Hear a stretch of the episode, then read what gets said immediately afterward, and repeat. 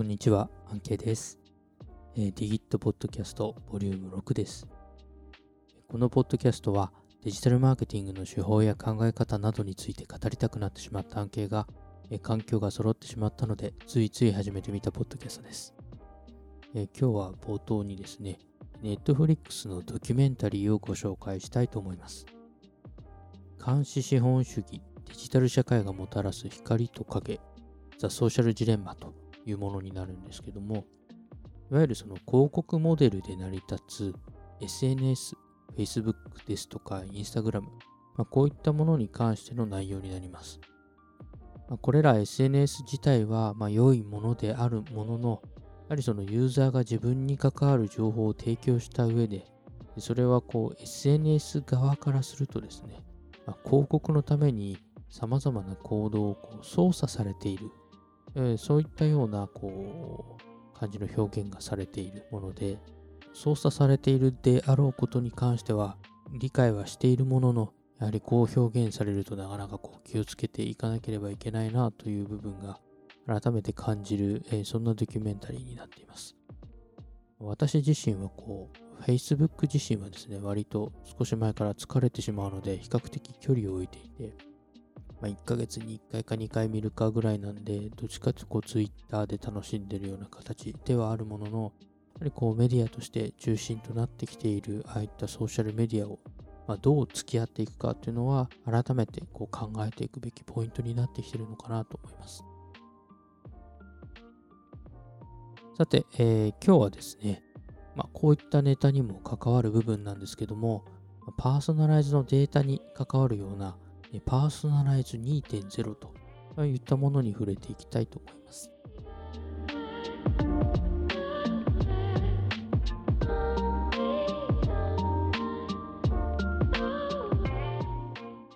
このパーソナライズ2.0なんですが、えー、e コンサルタンシーの創設者である、えー、アシュリー・フリードリン氏が提唱したものになっています。顧客が期待するプライバシーを尊重しながら顧客が望むパーソナライゼーションを実現することを両立させていく、まあ、そういったパーソナライズ、えこの部分をまパーソナライズ2.0と言っているんですけどもその個人を知らなくてもパーソナライズされたと感じるデジタル体験をいかにこう提供していくかというところになってきます。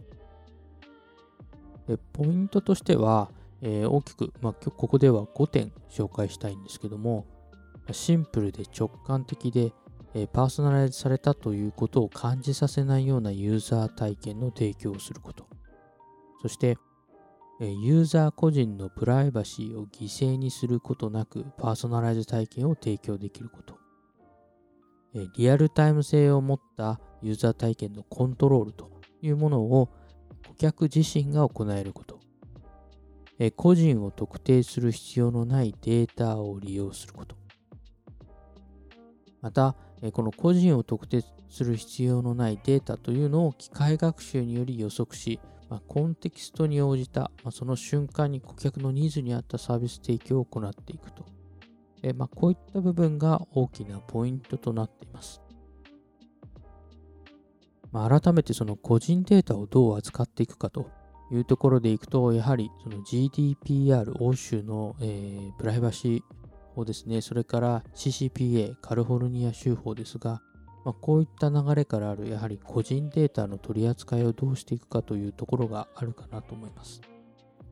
まあ、どのようにそのデータを利用するかというのを明示してパーミッションを取っていくと、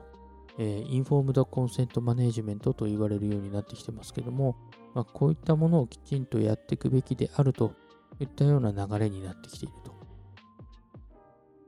一方で、まあ、それをやっていく中でも、まあ、パーソナライズをしてもらいたいというニーズは高まると。えー、なので、まあ、顧客体験のこのニーズを、まあ、お客様をその特定をせずに実習していくっていうところですね。で私自身はやはりこの個人を特定して理解していることっていうのに全て別にそのいわゆる、えー、パーソナライズっていうのは必要ないのかなというふうに思ってます。まあ、お客様のに合った体験を提供できれば別に認知をしている必要はないですよね。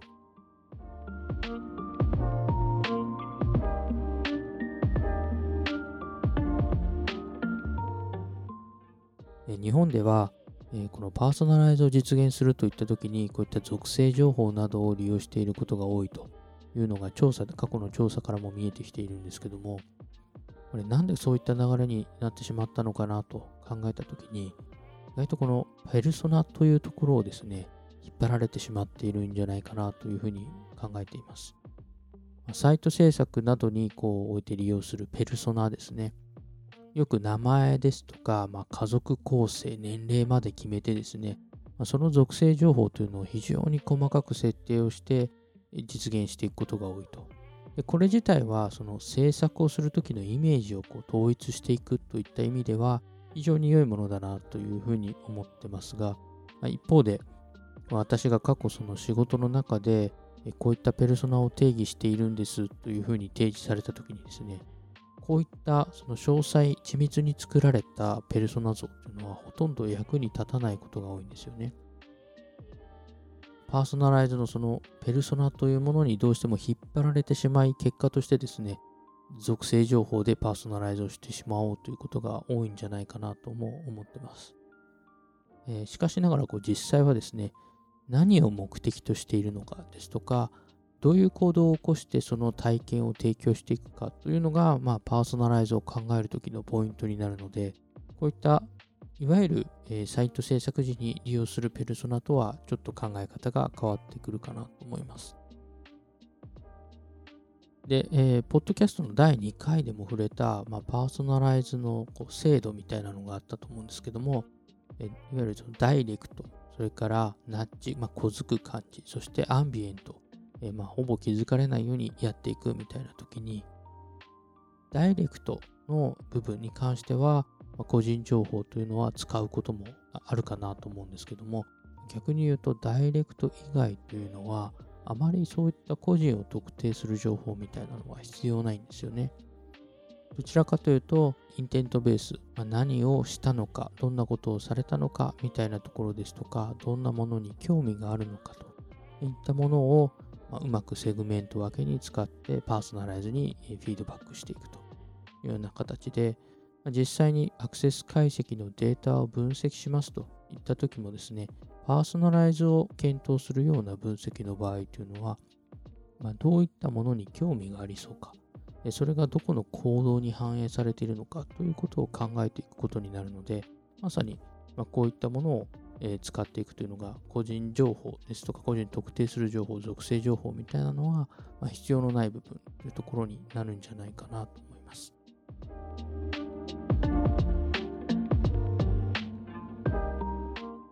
以前に少し触れた Netflix の、まレコメンドの構造みたいなのがあると思うんですけども、この Netflix、それから Spotify、こういったもののレコメンドって実は構造がすごく似ているんですよね。カテゴリー別に、まあ、レコメンドアルゴリズムというのをこう走らせていて、でそのユーザーが、まあ、どのカテゴリーに直近の興味があるですとか、まあ、そういったものを大枠を作った上で、そのカテゴリーに紐づくレコメンドというのを見せていくと。あとはこう特定の過去の閲覧ですとか兆候データ、えこういったものに紐づくレコメンドを個別に、えランダムに提示をしていく。まあ、こうすることでですね、えその興味の範囲を広げていくみたいなことですとか、まあ、その時になるべくその人の興味に合いそうなものをレコメンドしていくということをやっているんですよね。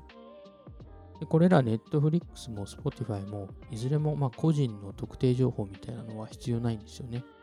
えいかにその行動データをうまく使いながらレコメンドしていくというところになるんじゃないかなと思います。ということで、まあ、改めてそのパーソナライズ2.0というところで考えていくと、個人を特定しないでいくというところは、まさにこうパーソナライズの王道にどんどんなっていくんじゃないかなというところですね。はい一方で、そのデータを仮に取り扱いますよといった時にも、やはりそれをきちんと、まあ、管理できるようにしていかなければいけない。えー、使われたくないところには使わない。えー、これは例えばサイトのパーソナライズには使うけども広告には使えませんよですとか、まあ、そういったことをきちんとコントロールしていく基盤というのも、まあ、同時に必要になってくるのかなと思います。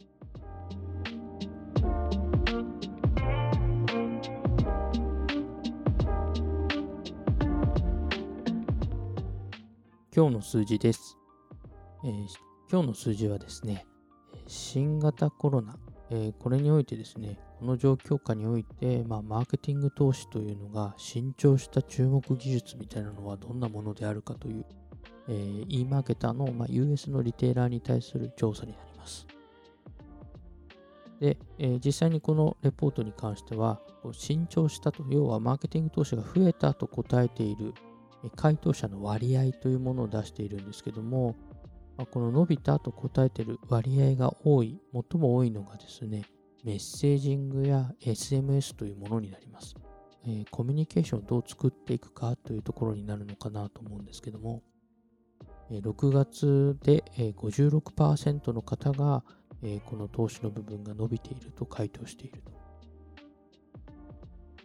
続いて回答者の割合が多いのが CDP、カスタマーデータプラットフォームとなっています。こちらは同じく6月で答えた方が、えー、のうち49%の方がこの部分への投資が伸びているというふうに回答しているとのことです。一方で、あの非常に面白いなというふうに思ったのがですね、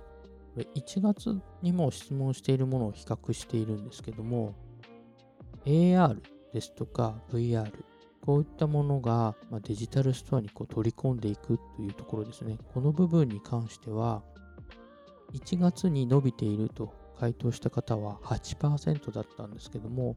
6月には21%まで増えているんですよね。他は割と数ポイントのこう違いだけになっているんですけども、この AR、VR の領域に関しては非常に伸びているというところになっていました。この辺非常に面白そうだなというふうに思ってちょっと調べたんですけども、このインベスプというような会社が実際にこの AR に関する調査を出しているんですけども、63%のお客様が、まあ、ユーザーが、消費者がですね、AR はコマース体験を向上させるというふうに答えていらっしゃる。でさらに22%の方が、まあ、より多くの EC サイトで AR が利用できるようになれば、まあ、いわゆるフィジカルなストア、店舗のストアというのの利用率が下がるというふうに考えていると。コロナ禍においてやはり AR ですとか VR、えー、このまあ、店舗を体験できない方に対してどう提供体験を提供していくかというところで、まあ、こういったものが見えてきているのかなと思います。まあ、もう一つ、面白いその調査でいくとですね、これは 3D 画像に関するコマ、えー、3D 画像をコマースに掲載する調査になる、えー、3キットというところが出している調査になるんですけども、3D 画像は従来の 2D の画像に比べて顧客エンゲージメントを66%向上させると。まあ、研究によると顧客が画像を利用したこうインタラクションが発生する回数が多いほど、まあ、ベンダーに信頼を持たも、えー、信頼をする可能性が高くなるという結果が出ているそうです。また、えー、ブランドが、まあ、3D 画像を追加すると顧客の信頼度が高まって見ているものに対する確信が高まるのでコンバージョン率が40%上昇する可能性があるそうですあとこれ面白いなと思ったのが返品の減少なんですよね 3D 画像の方が情報量が多いのでオンラインで購入した商品の返品を35%軽減することができるというふうになっています。ま、この辺は私も過去 EC の分析をしていたときにですね、動画で商品の、えー、説明をしているものを見ている方と見てない方で、その後、えー、その次の購買にどのぐらいつながってるのかというのが変わってくるというのがありましたので、こういったそのいかに事前に確認できているかで購買の満足度が変わって、結果次回につながるみたいなところもあるんじゃないかなと思います。まあ、改めてその、ま、ボリューム3でもちょっと、えー、触れたそのオンラインと、まあ、店舗の役割がよりこのコロナ禍において明確化されるといった中でですね、その調査ではこう、まあ、実店舗に求めるものとして実物を確かめたいですとか、店舗だと知らない商品を発見できる、それから店舗に行くこと自体が楽しみであるといったものがあったんですが、AR、もしくは VR というものが普及してくることでですね、最初にあったこの実物を確かめたいというニーズは、ある程度オンラインで吸収できるようになるのかなというふうに思っています。はい。ということでですね、本日はこんなところで終了にしたいと思います。